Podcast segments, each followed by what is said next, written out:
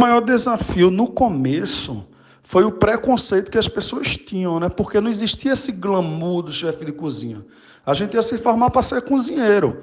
E graças a Deus, acho que eu comecei na hora certa, no lugar certo e tudo aconteceu. Mas meu maior desafio foi o preconceito mesmo de família e amigo, porque há 20 anos atrás não existia essa profissão chefe de cozinha.